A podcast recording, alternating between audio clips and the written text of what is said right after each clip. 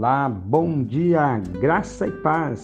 Graça e paz é a saudação paulina em suas cartas e aqui em Tessalonicenses, a primeira carta, verso 1, Paulo, Silvano e Timóteo se apresentam saudando a igreja de Tessalônica, dizendo graça e paz.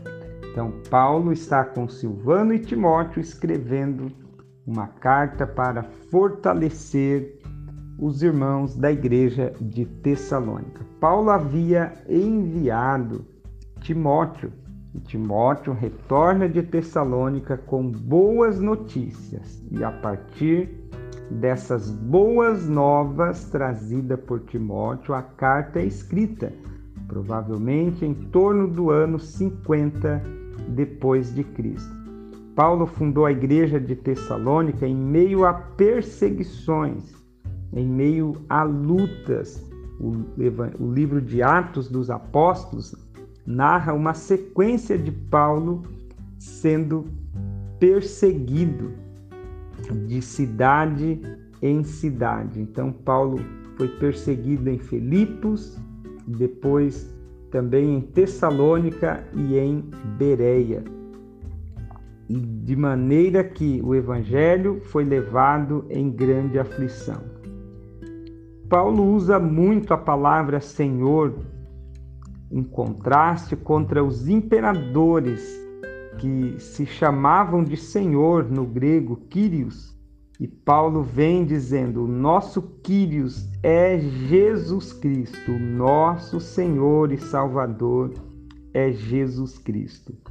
E assim Paulo apresenta nesta carta o reforço ao evangelho verdadeiro pregado e à volta de Cristo. As cidades de Tessalônica estavam acostumadas com visitas imperiais, com grande esplendor quando o imperador chegava naquela região. E Paulo utiliza disso dizendo que da mesma forma o nosso Senhor Jesus virá. Então, uma carta que reforça a esperança da vinda de Cristo e apresenta Jesus como Senhor. Sobre nova direção, encontramos aqui a verdadeira conversão dos tessalônicos. Paulo estava preocupado, mas ficou alegre porque recebeu boas notícias. E aqui Paulo faz menção que estava orando por eles. Paulo dava graças, agradecia e orava pela igreja. Querido, seja grato, agradeça a Deus, acorde com gratidão, receba o novo dia com gratidão e faça orações intercedendo pela sua família, por seus amigos e por aqueles que fazem parte da família cristã. Paulo vai elogiar a fé, o amor e a esperança desta igreja. Amor, fé e esperança. Fé, amor e esperança. Paulo vai citar no verso 3 o poder, o evangelho, Paulo diz que pregou, não apenas com palavras persuasivas, mas no poder do Espírito Santo. O evangelho é poder de Deus e transforma. E assim a igreja recebeu a Cristo, não foi convencida por um discurso, mas foram tocados pela ação do Espírito Santo. O evangelho é o poder, o dínamos capaz de transformar. E levou aqueles homens e mulheres a se converterem dos ídolos para o Deus vivo, verso 9. Sobre nova direção, dos ídolos para o Deus vivo. Foi uma mudança radical e notória. Eles de fato se converteram a Cristo e agora estão aguardando a vinda de Jesus Cristo, aquele que nos livra da ira futura. Querido, permaneça fiel a Jesus Cristo. Permaneça sendo grato e orando. Permaneça nesta nova direção, com fé, amor e esperança, aguardando a gloriosa vinda de Jesus Cristo. Um grande abraço e vamos aprender muito com a carta de Paulo à igreja de Tessalônica.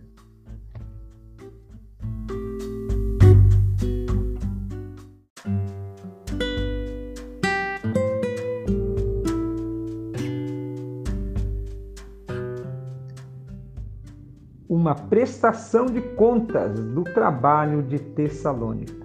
Capítulo 2 de Tessalonicenses, Paulo faz um breve relatório. Este é o programa LDB, leitura diária da Bíblia. Compartilhe para abençoar mais pessoas. Estou lendo Tessalonicenses. Hoje é o capítulo 2. Paulo diz: A nossa entrada para convosco não foi vã Paulo faz aqui um breve resumo do seu trabalho. Não foi em vão esse trabalho, foi em sofrimento. Paulo chegou a Tessalônica em meio à perseguição, mas no meio da luta ele foi ousado. No meio da luta, da dificuldade, tenha ousadia sempre. Paulo não usou de engano nem de avareza Paulo pregou o evangelho puro e simples de Jesus Cristo. Querido, querida, eu e você estamos sendo convocados para pregar a Bíblia, pregar o evangelho de Jesus. É o que as pessoas precisam ouvir. O evangelho transforma vidas. Paulo não buscou a glória terrena, a glória de homens, pois tinha convicção da glória eterna para ele. Paulo resume dizendo que agiu como uma mãe, verso 7. Antes, brandos entre vós, como a ama que cria seus filhos. Paulo traz aqui a figura da mãe, aquela que ama, aquela que protege, que acalenta, mas também traz no verso 11 a figura do pai. Paulo, ao mesmo tempo que demonstrava amor, compaixão, ele também ensinava com firmeza. Exortamos e consolávamos a cada um de vós como um pai a seus filhos. Olha, aqui encontramos missão do pai e a missão da mãe nesse capítulo 2. Se Paulo ensinou como uma mãe, se Paulo agiu como um pai, e ele cita alguns ingredientes, pegue aí, meu querido, e apliquemos para a nossa paternidade ou para a sua maternidade. Paulo vai dizer que éreis queridos por haver uma afeição entre ambos. Paulo agiu desta forma. Na sequência, Paulo vai falar que os judeus perseguiram lá em Jerusalém e agora os próprios conterrâneos de Tessalonicenses perseguiram eles por receberem a palavra, assim como Paulo foi perseguido pelos judeus. E Paulo declara aqui que Deus há de julgar esses perseguidores mas a ira de Deus caiu sobre eles até o fim. E o do verso 17 ao 20 já está no contexto do capítulo 3 e trabalharemos amanhã acerca da vinda de Cristo. A recompensa de Paulo é apresentar estes irmãos diante de Cristo. Que Deus te abençoe, meu querido. Não é vão o seu trabalho no Senhor. Continue firme crescendo abundante na obra do Senhor. Tenha ousadia em meio às dificuldades. Todo problema tem uma recompensa, todo problema tem solução. Tenha fé e ousadia sempre. Um abraço e até amanhã.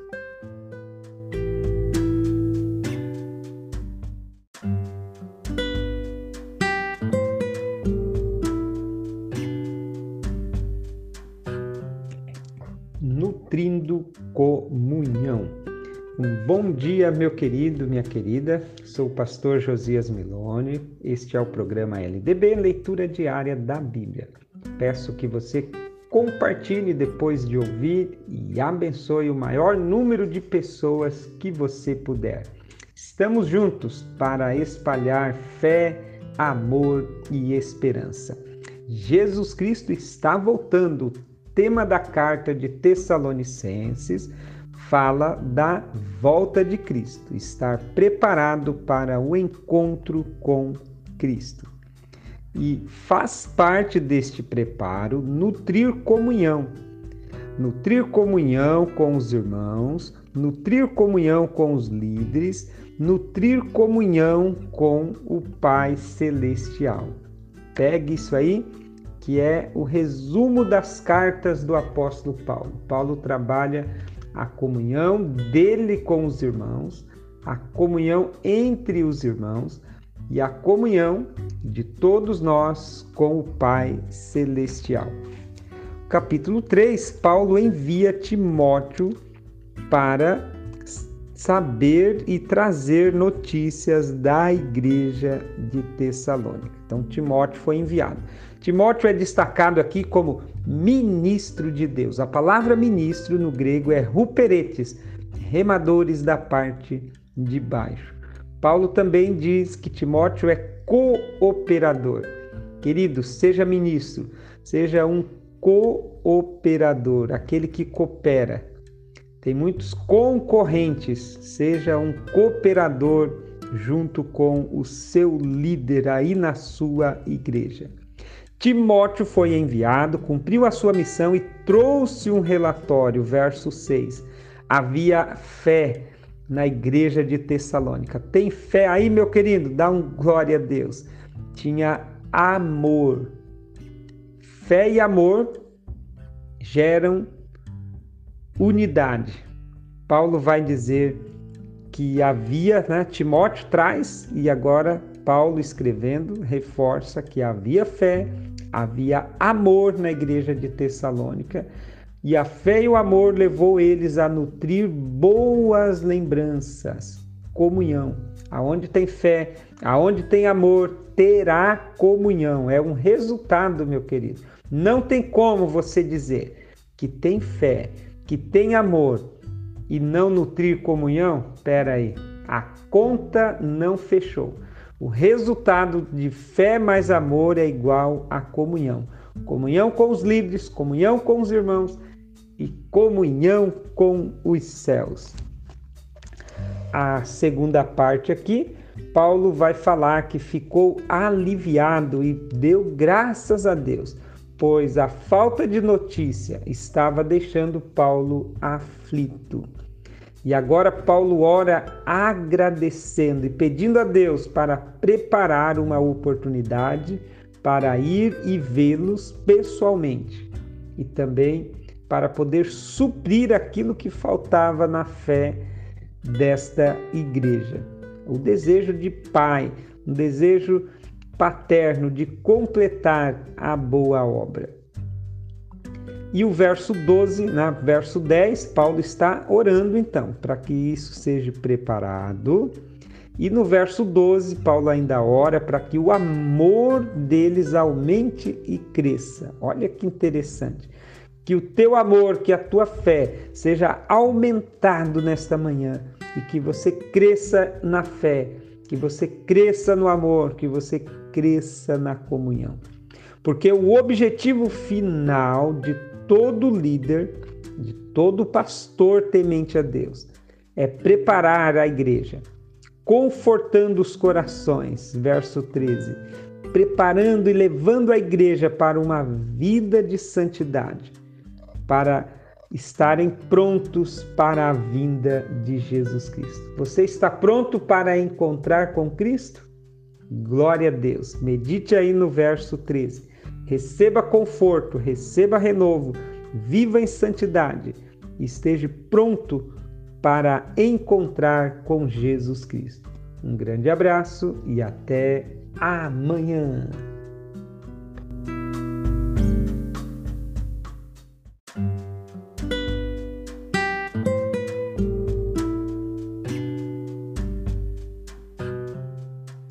Cuide da sua vida agradando a Deus. Bom dia, meu querido, minha querida, que Jesus Cristo te abençoe. Este é o programa LDB, Leitura Diária da Bíblia, hoje, capítulo de número 4 da carta de Paulo aos Tessalonicenses. Primeira Tessalonicenses, capítulo 4. Vem comigo, são 18 versos. A primeira parte fala sobre a vida no dia a dia, como devemos viver para agradar a Deus. E a última parte, a morte de Jesus versus a ressurreição, a esperança da vida eterna. Listei aqui cinco itens nesta primeira parte. Paulo diz: Quanto ao mais, irmãos, já instruí vocês como viver a fim de agradar a Deus. Você está vivendo para agradar quem? Teu pai, a tua mãe, tua família, a tua comunidade de fé, as pessoas das redes sociais. Pare de viver para agradar pessoas. Você não foi chamado para viver para agradar seres humanos complicados. É impossível. Nem Jesus agradou todas as pessoas. E ele nem veio para isso. Viva para agradar a Deus, para cumprir o seu chamado, a sua missão. Primeira coisa, cresçam nisso cada vez mais. Paulo está dizendo que a igreja deveria crescer. Paulo já tinha exortado eles e agora Paulo diz: cresçam. Vocês precisam continuar crescendo nesta comunhão, nesta fé crescimento. Decida crescer. Segundo item, sejam santificados. A pureza, santidade é ser separado para Deus. Se abster das imoralidades sexuais, Paulo lista aqui. Então, a santificação, a pureza espiritual. Domínio próprio, verso 4 e o 5 controlar o seu próprio corpo. Olha que ensino poderoso. Controle a sua língua, o que você fala, controle os seus ouvidos, o que você está ouvindo, controle os seus olhos para não ver a maldade. Controle Tendo autocontrole, você não será dominado pelas paixões e desejos desenfreados como as pessoas que não se conectam a Deus. Quem não está conectado a Deus está dominado ou será dominado pelas paixões. Então, tenha domínio próprio para não ser dominado pelos desejos. Amor fraternal, verso 9, Paulo vai falar que precisamos amar a todos, amem uns aos outros. Lembre da frase: amar é fazer o bem a todos o tempo todo. Não é opção, é um mandamento. Verso 11, o último item do cuidado da sua vida. Esforce-se para ter uma vida tranquila.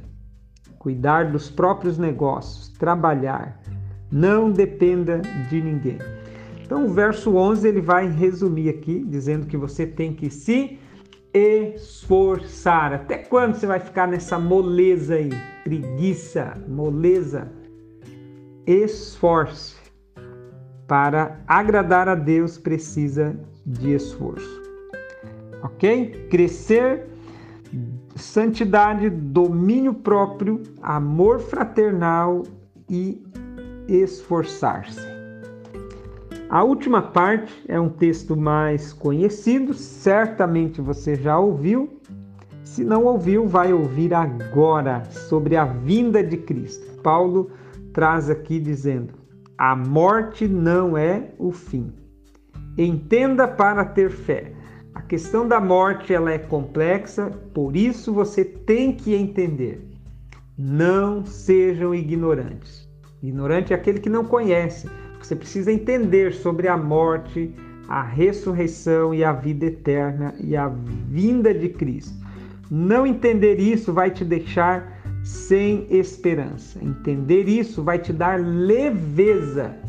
Você não terá medo da morte, mas você estará preparado para a vida pós-morte, a vida eterna com Cristo. E vai transbordar isso na vida das outras pessoas. Consolem-se uns aos outros com estas palavras. O que vai edificar o outro é o ministrar do Evangelho, o ministrar da palavra de Cristo. Decida transbordar, aprender, praticar e ensinar. Um grande abraço, meu querido. Transborde o que você já aprendeu na vida dos outros. Se esforce, tenha domínio, viva em santidade e decida crescer o tempo todo. um look diferente. Assuntos sobre a volta de Cristo e o amor fraternal. Este é o programa LDB, Leitura Diária da Bíblia. Sou o pastor Josias Meloni e estamos hoje no capítulo 5 de 1 Tessalonicenses. Um bom dia, um sábado de paz para você e a sua linda família. Curta a família. Paulo inicia falando da vinda de Cristo, dizendo que eles estão cientes de como acontecerá este grande evento. E ele traz a analogia aqui, que será um dia como o ladrão vem à noite. Não quer dizer que Jesus virá de noite, é o como seja, surpresa, sem data prévia marcada. Não tem um dia nem um horário, mas tem uma certeza: Jesus virá. E ele encoraja a igreja, dizendo para que eles permaneçam na luz, pois já saíram das trevas. Tem filho da luz e filhos das trevas. Aquele que não se rendeu a Cristo ainda está nas trevas, é filho das trevas mas aquele que está em Cristo é filho da luz. Jesus diz lá em João: Eu sou a luz do mundo. Quem me segue não andará mais em trevas. E ele convida eu e você, que já somos da luz, para vigiarmos, para sermos sóbrios. O filho da luz é sóbrio, vigia. O filho da luz ele tem um look especial. Olha que interessante no verso 8. Vestindo-nos, olha só, uma roupa especial para você vestir. Vista-se da couraça da fé, vista-se de amor e tenha por capacete a esperança da salvação.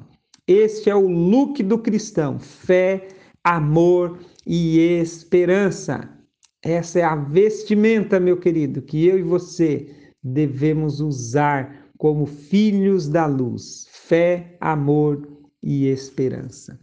E Paulo vai falar que devemos estar prontos para a vinda de Cristo no verso 23. Mantenha corpo, alma e espírito plenamente conservados para o dia da vinda de Cristo. E aqui do 12 ao 22, ele vai trazer uma lista de coisas que devemos fazer enquanto aguardamos a vinda de Cristo. Tem coisas para fazer. Os filhos da luz têm muitas coisas para fazer. Exortar uns aos outros, edificar. Precisamos reconhecer e valorizar os líderes.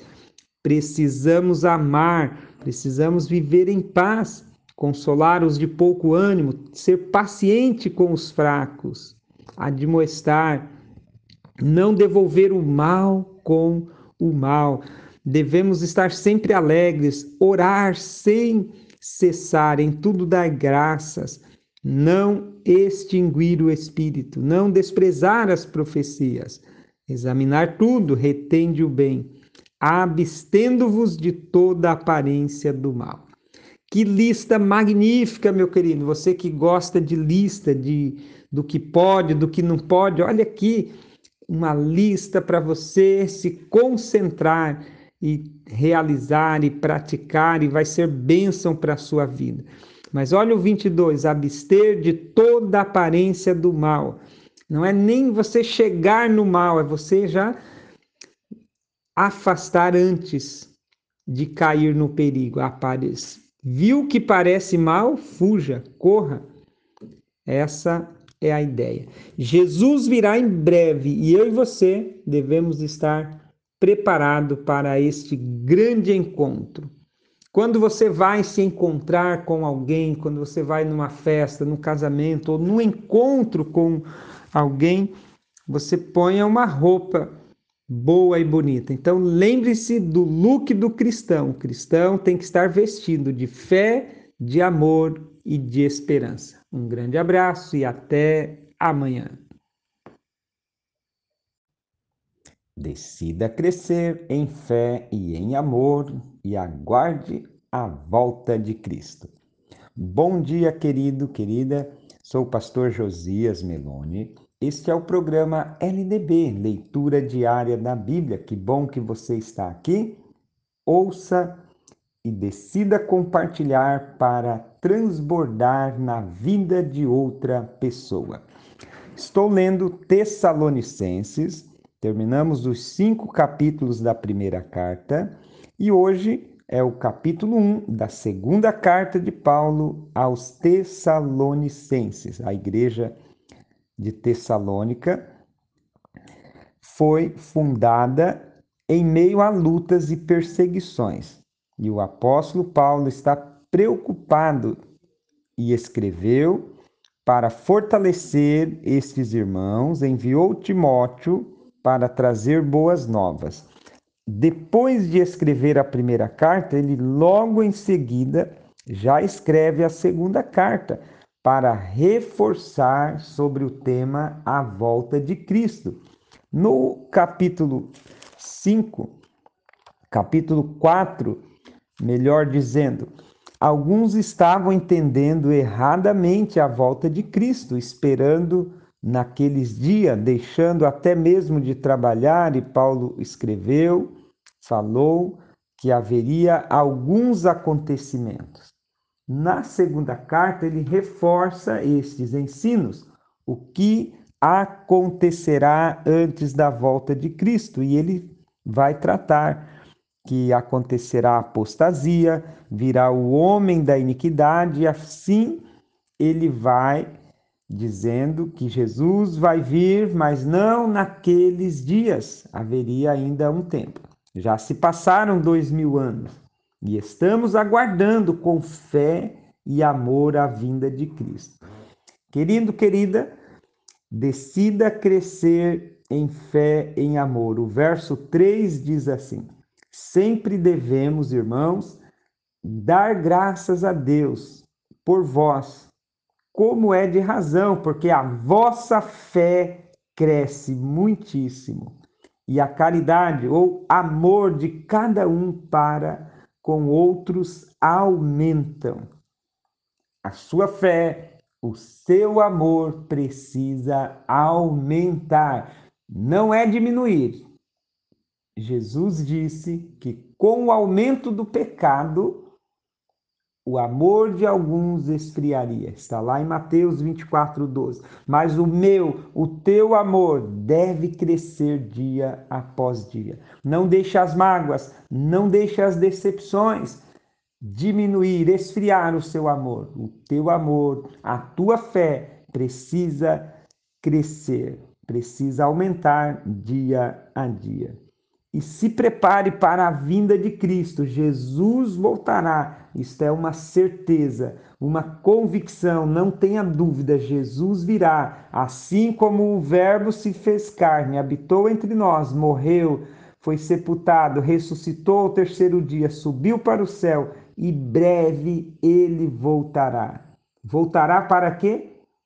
Para punir os infiéis. Verso 8 para punir os infiéis será o dia de vingança. Os que não obedeceram receberão a paga, receberão o castigo da perdição. Mas ele virá não apenas para punir, ele virá para abençoar os fiéis, aqueles que creram, é a glorificação, o último estágio da salvação, verso 10. A salvação teve início na justificação. Jesus perdoou teus pecados. Quando você se rende a Cristo, você entra no segundo estágio, que é a santificação. É o processo que eu e você estamos crescendo na comunhão com Deus através da santificação. E na vinda de Cristo acontecerá o último estágio da salvação, que é a glorificação desse corpo mortal em um corpo imortal. Então, viva o processo de santificação sem o qual ninguém verá a Deus. Um grande abraço e até amanhã. Olá, bom dia, graça e paz, meu querido, minha querida. Aqui é o pastor Josias Meloni, este é o programa LDB, Leitura Diária da Bíblia. Que bom que você está acompanhando. Compartilhe, vamos juntos edificar mais pessoas. Segunda Tessalonicenses, capítulo 2. Antes da volta de Cristo, terá alguns acontecimentos. Paulo trabalha com a igreja de Tessalônica, que estavam aguardando Jesus para aqueles dias. Eles acreditaram e esperavam Jesus para aqueles próximos dias, tanto que alguns não queriam nem trabalhar. Então Paulo vem orientando, dizendo: vai ter muitas coisas antes da vinda de Cristo. Quando Paulo escreve, ele está olhando para o futuro. Já se passaram dois mil anos e algumas dessas coisas que Paulo cita aconteceram, estão acontecendo e vão acontecer. O importante é você crer que Jesus se fez carne, habitou entre nós, morreu na cruz para perdoar o nosso pecado, subiu para o céu, pois ele ressuscitou ao terceiro dia e breve ele virá, conforme a sua grande promessa. Temos que acreditar nisso. E aí Paulo cita que haverá apostasia antes da volta de Cristo. A apostasia é o ato de negar a fé, de afastar da verdade. São as heresias, a corrupção da verdade no meio religioso. Junto a isso, surgirá uma figura humana, o homem do pecado, o filho da perdição, o anticristo. Ele se opõe à verdade, se opõe a Deus e procura se assentar como Deus. Líderes religiosos e políticos do passado e do presente e do futuro agem desta forma. Então, o anticristo pode ser uma figura central que haverá em breve, mas olhando para a história, já houveram homens que se enquadram neste perfil citado por Paulo. Ele está sendo detido, verso 6, pela pregação do evangelho por líderes que temem a Deus. Mas diz aqui que ele será revelado, verso 8 mas também diz que o sopro da boca de Deus o matará. Este Nico vai fazer prodígios, ele enganará, verso 9. Sinais, prodígios, mentira, engano. E por que ele vai agir desta forma? Para punir os ímpios. O próprio Deus vai enviar a operação do erro para que essas pessoas creiam pois elas rejeitaram a verdade. E todo aquele que rejeita a verdade se opõe a Deus será punido.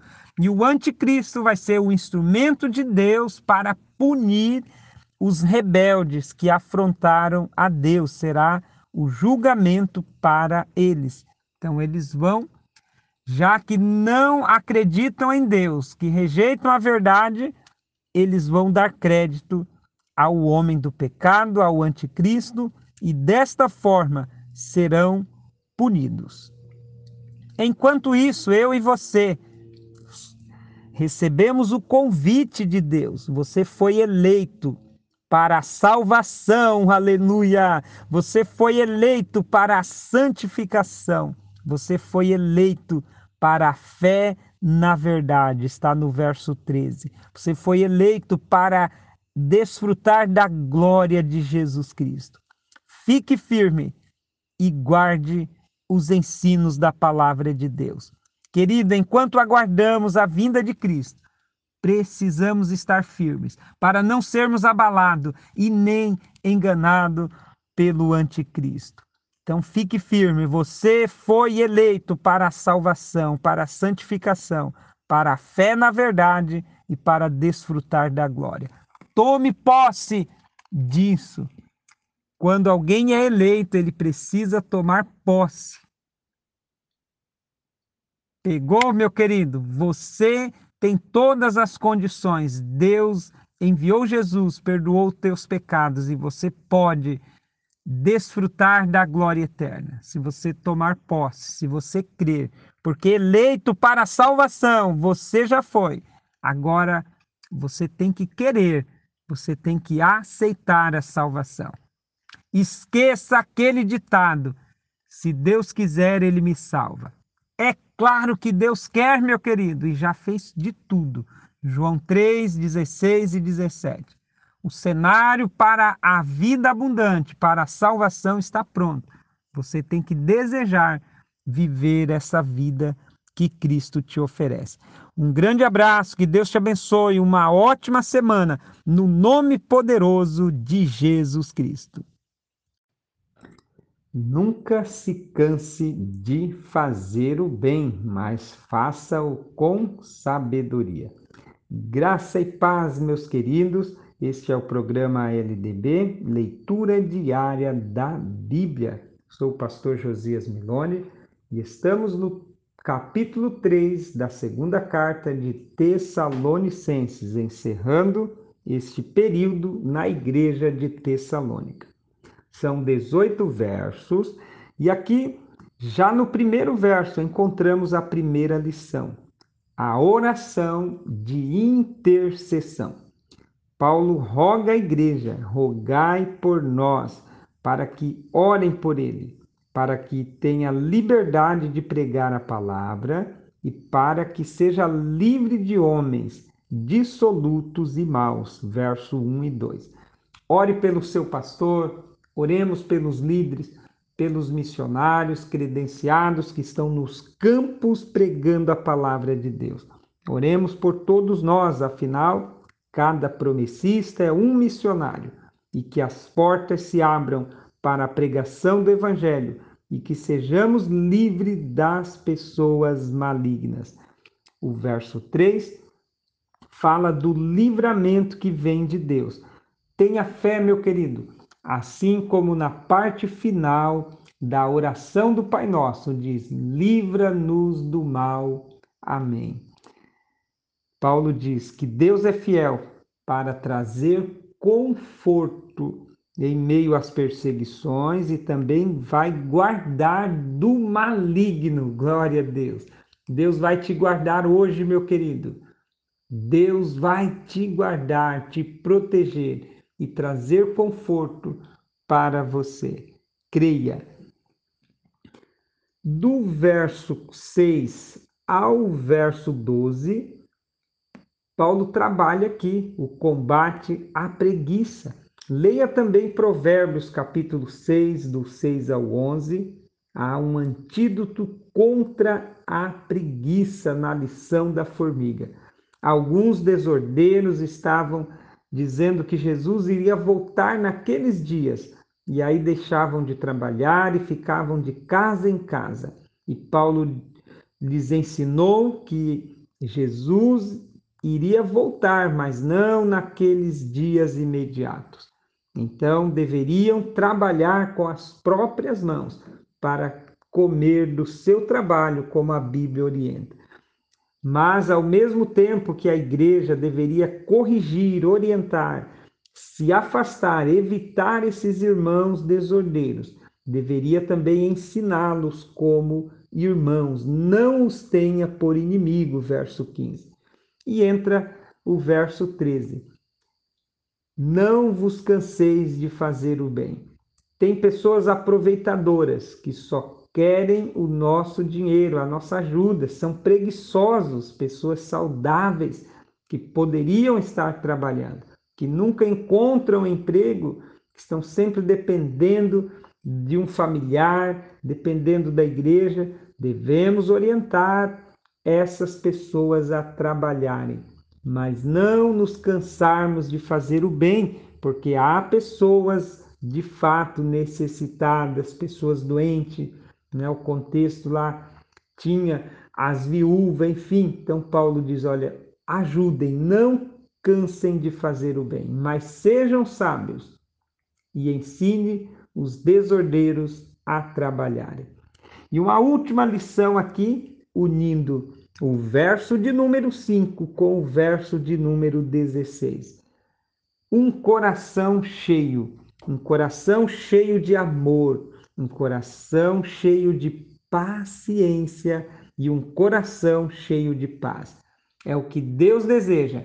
E se eu e você tivermos um coração cheio de amor, cheio de paciência, cheio de paz, seremos pessoas relevantes e faremos a diferença nesta geração.